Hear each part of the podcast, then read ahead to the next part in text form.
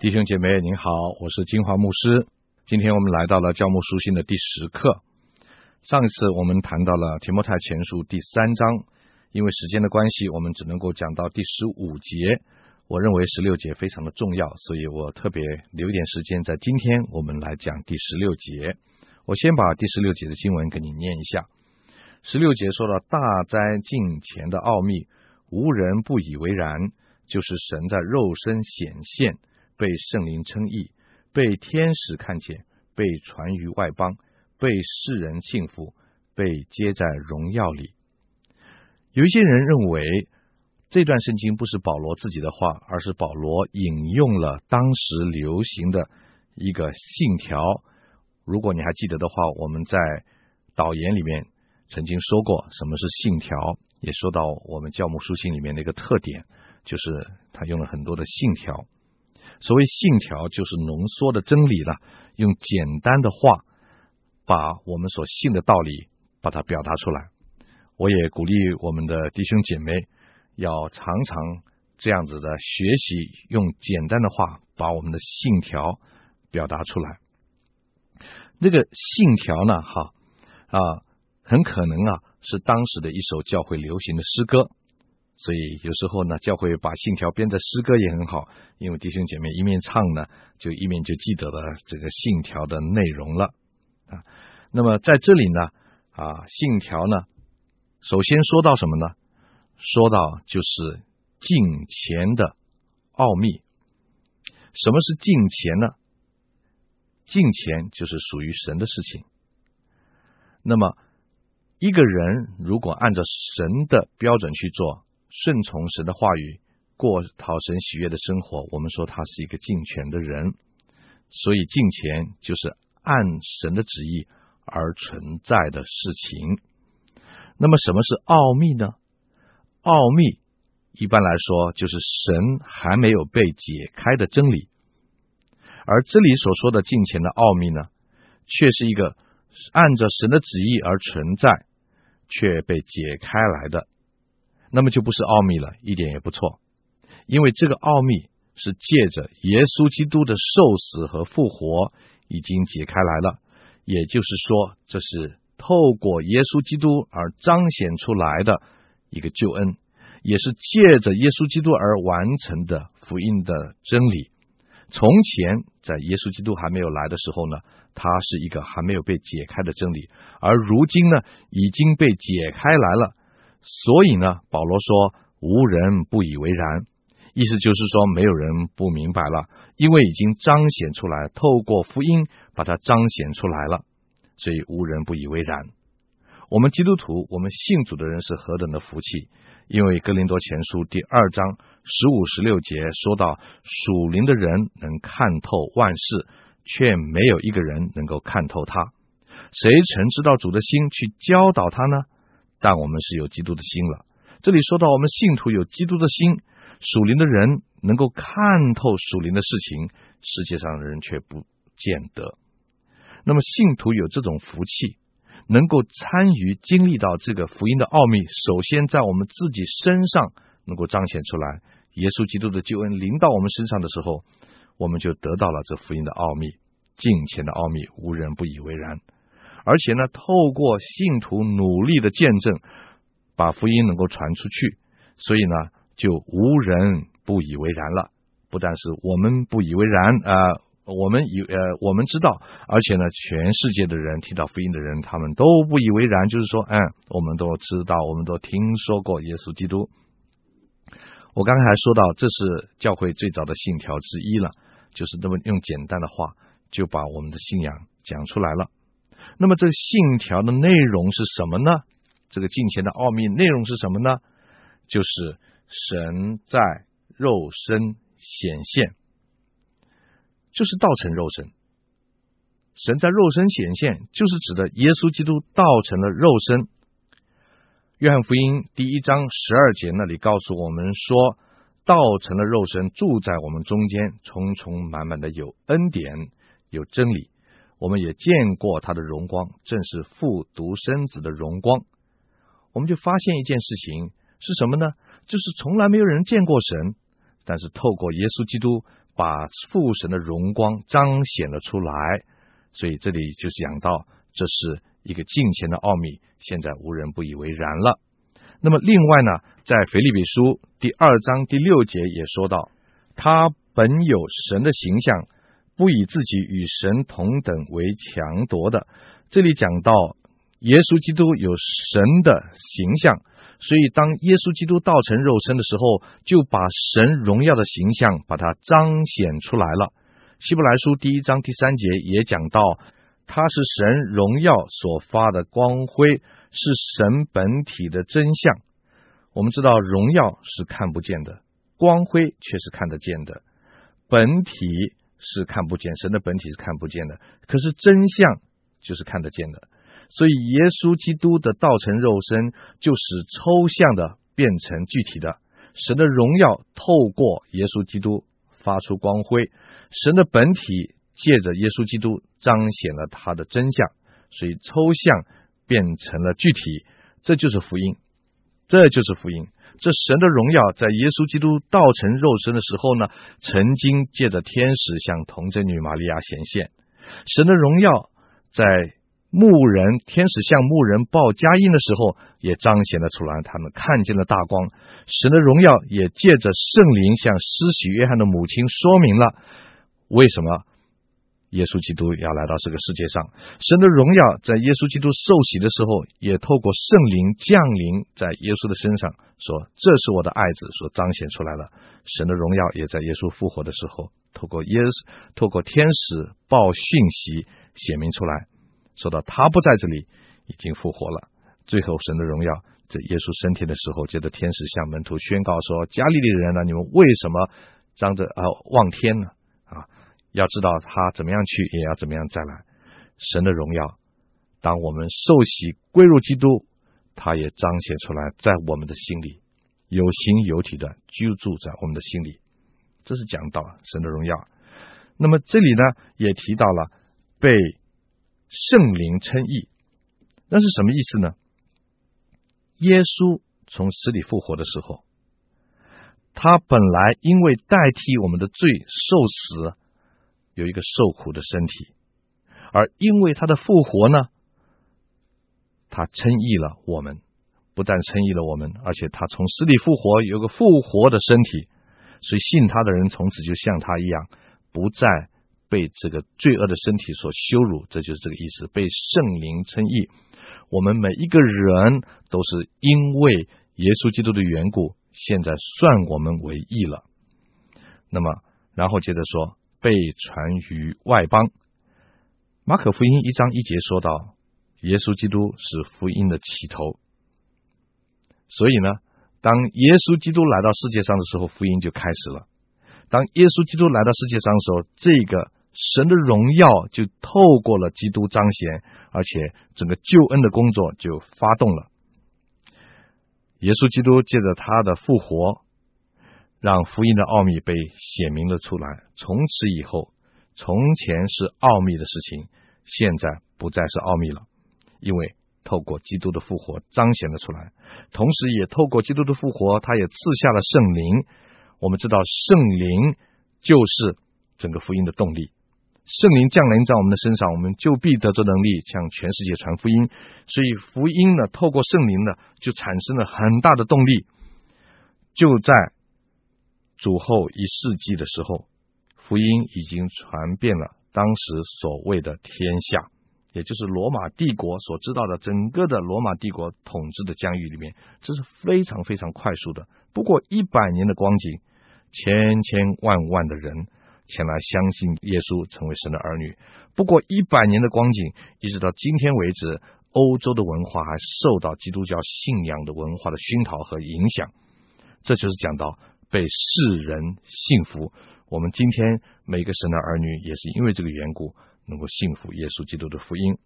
然后这里后面后面说到被接到荣耀里去，这也是信条中间的一条，就是讲到耶稣真的复活了，不但是当着门徒的面被接到升天里去，而且他现在坐在神的右边，在天父的右边为我们每个信徒祈求。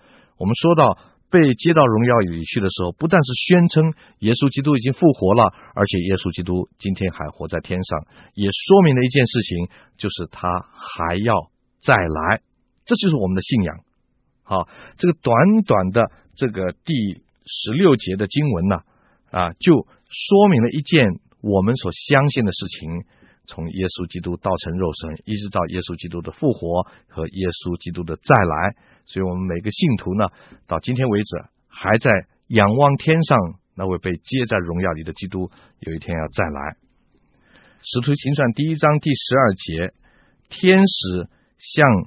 那些望着天的门徒就说：“加利利人呐，你们为什么站着望天呢？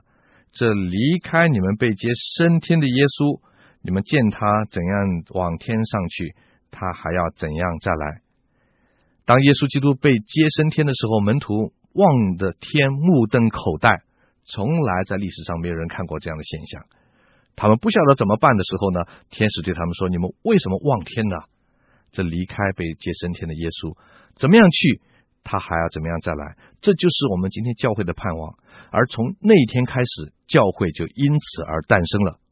所以呢，在整个教牧书信里头，就根据这样的信仰，要我们要维护真理，巩固教会的生活。对内就是建立维护教会的这个真理，对外就是用善行来彰显基督。主耶稣基督再来的这样子的信念呢，一而再再而三的就出现在新约的书信里头，同时在提摩太前后书里头，在呃整个的教牧书信里头有这样的意念在那里，所以我们相信这不只是初代教会的信念，而且是我们每个基督徒的信念，就是我们知道有一天主必要再来，这位接到荣荣耀里的基督要再来。那么接着呢，我们就开始要查考提摩太前书的。第四章了。第四章它的主题就是教会里被盗的事。第四章的主题是教会里被盗的事。整章的主旨在说明怎么样分辨背叛信仰的人，还有就是神仆人应该怎么样来应付。我再说一次，它的主旨就是说明如何分辨背叛信仰的人，以及神仆。应当如何应付？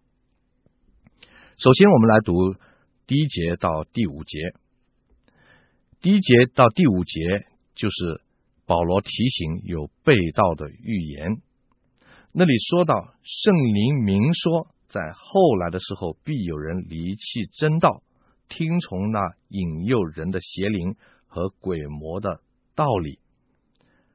那么，其实在这第一节开始的时候呢，有一句，有一个词是我们中文的圣经没有说出来的，就是“但是”。第四节一开始说“但是圣灵明说”，那“但是”的意思是什么意思呢？就是一个转接词，表示下面的经文是跟前面所说的信条有关系的，这是一个强烈的对比。前面的信条说到教会，说到信徒怎么样相信这个敬虔的奥秘，已经被在福音中间被彰显出来。那后面呢，一个对比就是说，这些被道的人是怎么样不相信福音的真理啊？那么啊，这是一方面。另外一方面，在这里也说的，在后来的时候，必有人离弃真理。那意思就是说，警告我们呢，警告后世的人说的。被道的事情，圣经早就已经有过警告了，圣灵早就已经提醒了。历史告诉我们，什么时候有真道，什么时候就有假道；什么地方有真的，什么地方就有假的。保罗也预先曾经向以弗所教会警告过，如果我们还记得的话，在《使徒行传》第二十章第二十八节到三十一节，他就警告说。将来，而且是警告以弗所的人，也就是提摩太前后书写给提摩太的时候啊，提摩太正在以弗所，说将来有凶恶的豺狼进入羊群中间啊，进入到他们中间，也会有人因为被引诱呢，信徒就背叛了所信的道理，去跟从他们。保罗在那个时候就已经警告了，更早的时候呢，耶稣也曾经预言过，在马可福音第十三章二十二节那里就说到，因为假基督、假先知将要起来显神迹奇事，倘若能行，就把选民迷惑了。你们要谨慎看哪，凡事我都预先告诉你们了。耶稣基督是基督，他自己说将来会有假的假基督、假先知来迷惑人。好，所以呢，信徒一定需要在这些事情上有所警醒，将来被盗的时候，在幕后的时候呢，一定会出现的。马太福音二十四章第十节也这样说：那时人要把你们陷在患难里，也要杀害你们。你们要为我的名被万民恨恶，所以你看哈，主耶稣已经早早的应许将来教会跟信徒会遭遇的事情，也知道有真的就会有假的，被盗的事情是无可避免的，一定会出现。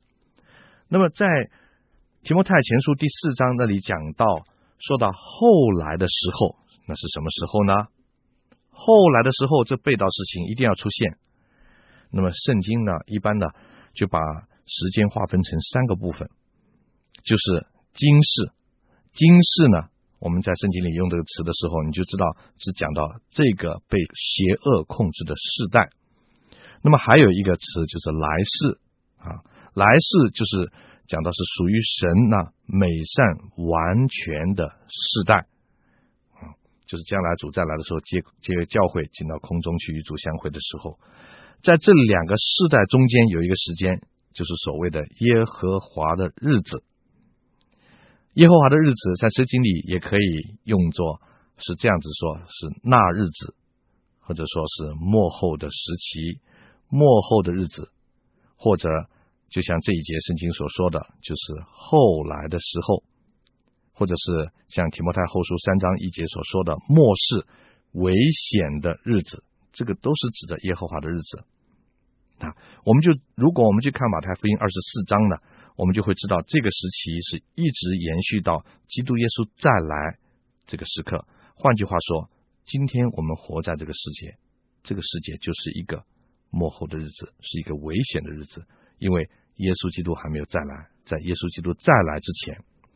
马太福音第二十四章第五节，主耶稣那个时候就说：“他说，因为将来有好些人冒我的名来说我是基督，并且要迷惑许多的人。”然后接着在第十节到十四节又说：“那时就是刚才我们说到那个时候啊，必有许多人跌倒，也要彼此陷害，彼此恨恶，且有好些假先知起来迷惑多人，只因不法的事增多，许多人的爱心。”渐渐冷淡了啊！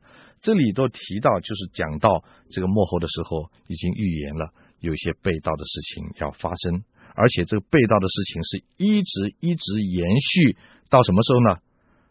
到耶稣基督再来的时刻。第十五节那里，马太福音刚才我们读的第十三节、十四节那里就说到哈，唯有忍耐到底，必然得救。这天国的福音要传遍天下，对万民做见证，然后末期才到来。所以我们看到一件事情，就是什么时候福音还没有传遍天下，什么时候假的道、敌基督、假先知、假基督的出现，什么时候福音传遍的时候到的时候，这些事情就停止了啊。那就是啊，这些圣经说到了。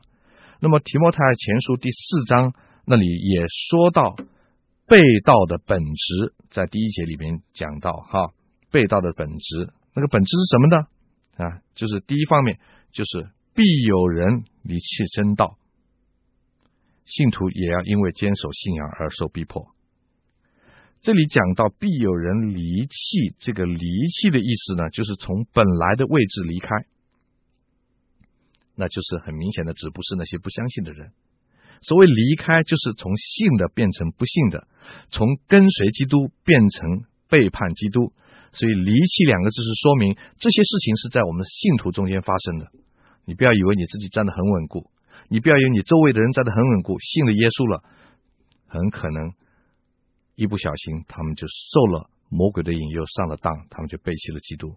所以这些事情会发生在我们的中间呢，我们必须要警醒。所以保罗他所指的不是那些抵挡拒绝福音的人，是不是那些还没有信主的人？不信的人根本没有立场从 起初就被盗嘛？为什么呢？他根本就不在救恩的里面。只有接受福音的人啊，只有信徒才可能离弃，所以我们要小心。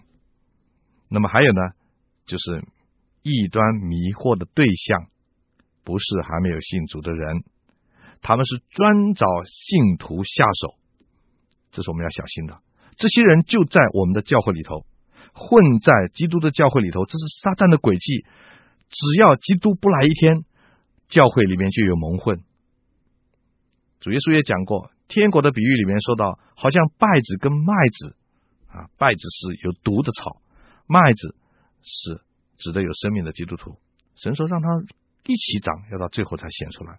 所以因为这个缘故呢，很多的信徒今天教会里面就搞不清，就受就受苦，就上当啊，变成了受害人。就好像今天中国流行的东方闪电。他才不在外面，他对外面的人没有兴趣，他专门找基督徒下手，找那些信仰呃不坚定的，找那些糊里糊涂的，不晓得是什么是真的，什么是假的人下手。所以，我们信徒必须要非常的小心，不要轻易的接受别人的随便的啊这个教导哈，就让你离开了神。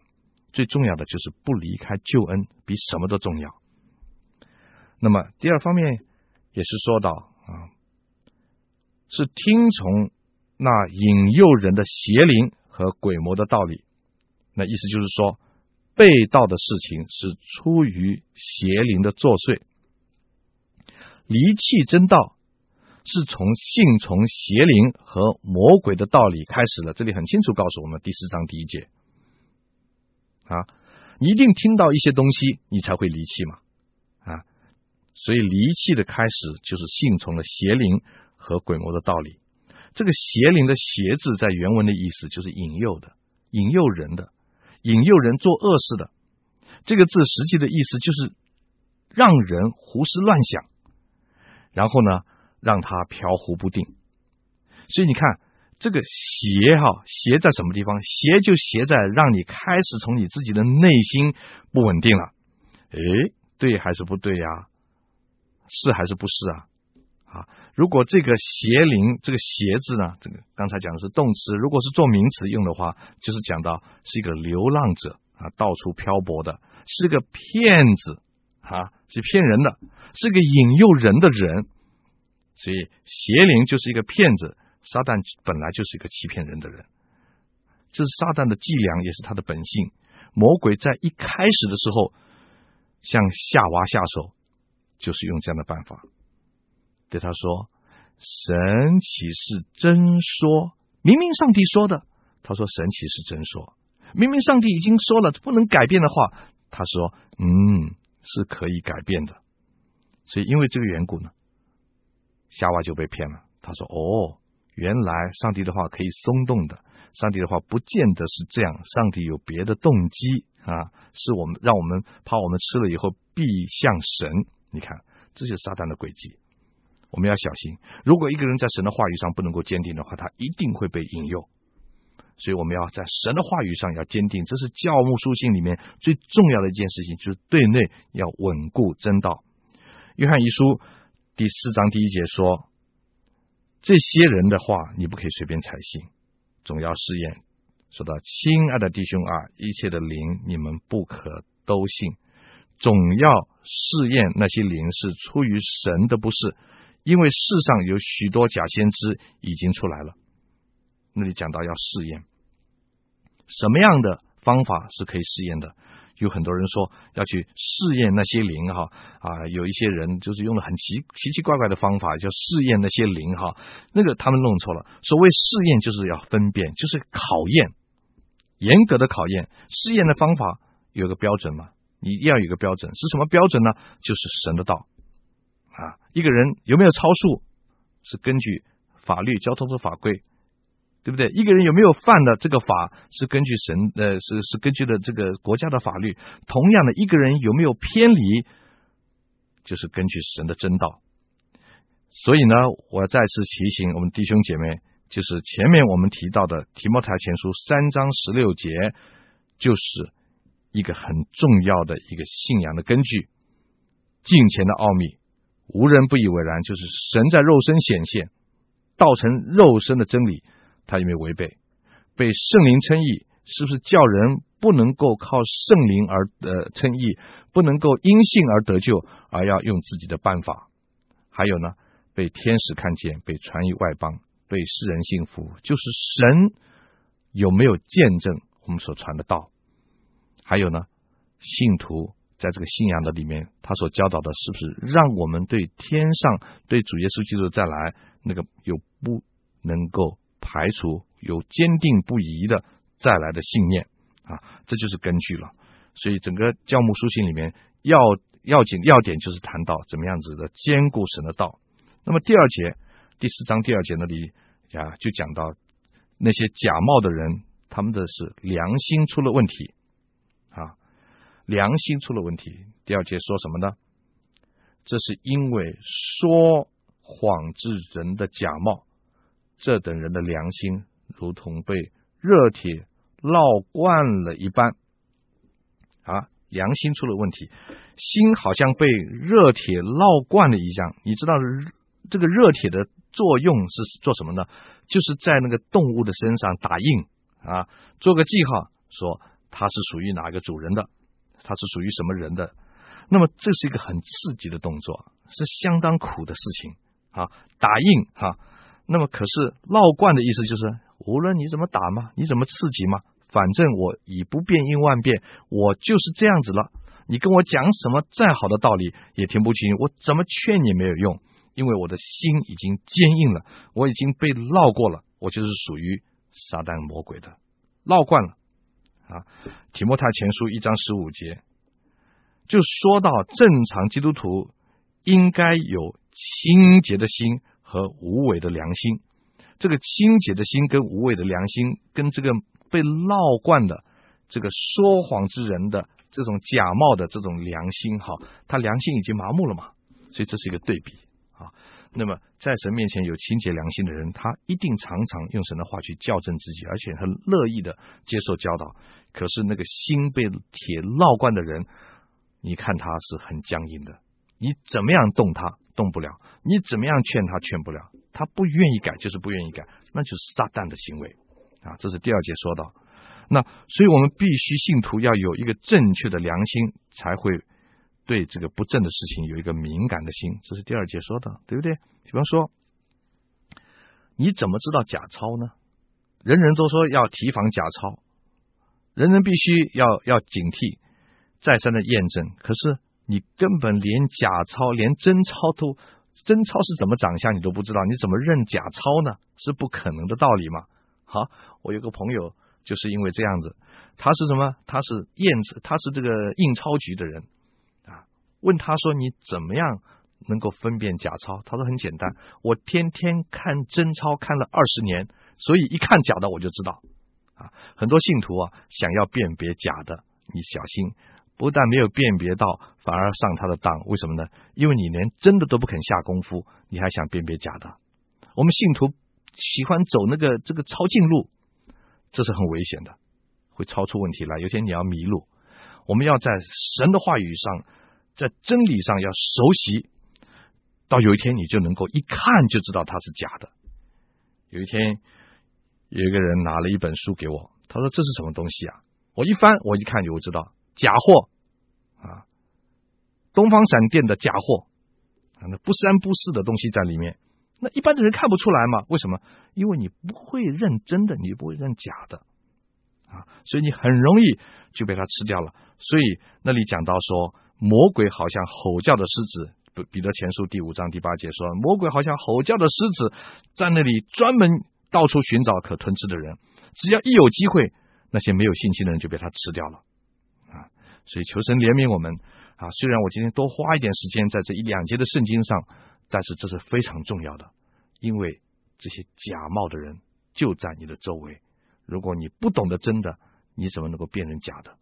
要在真道上坚固，要在真道上下功夫，这是整个教牧书信的重点。我们下次再谈。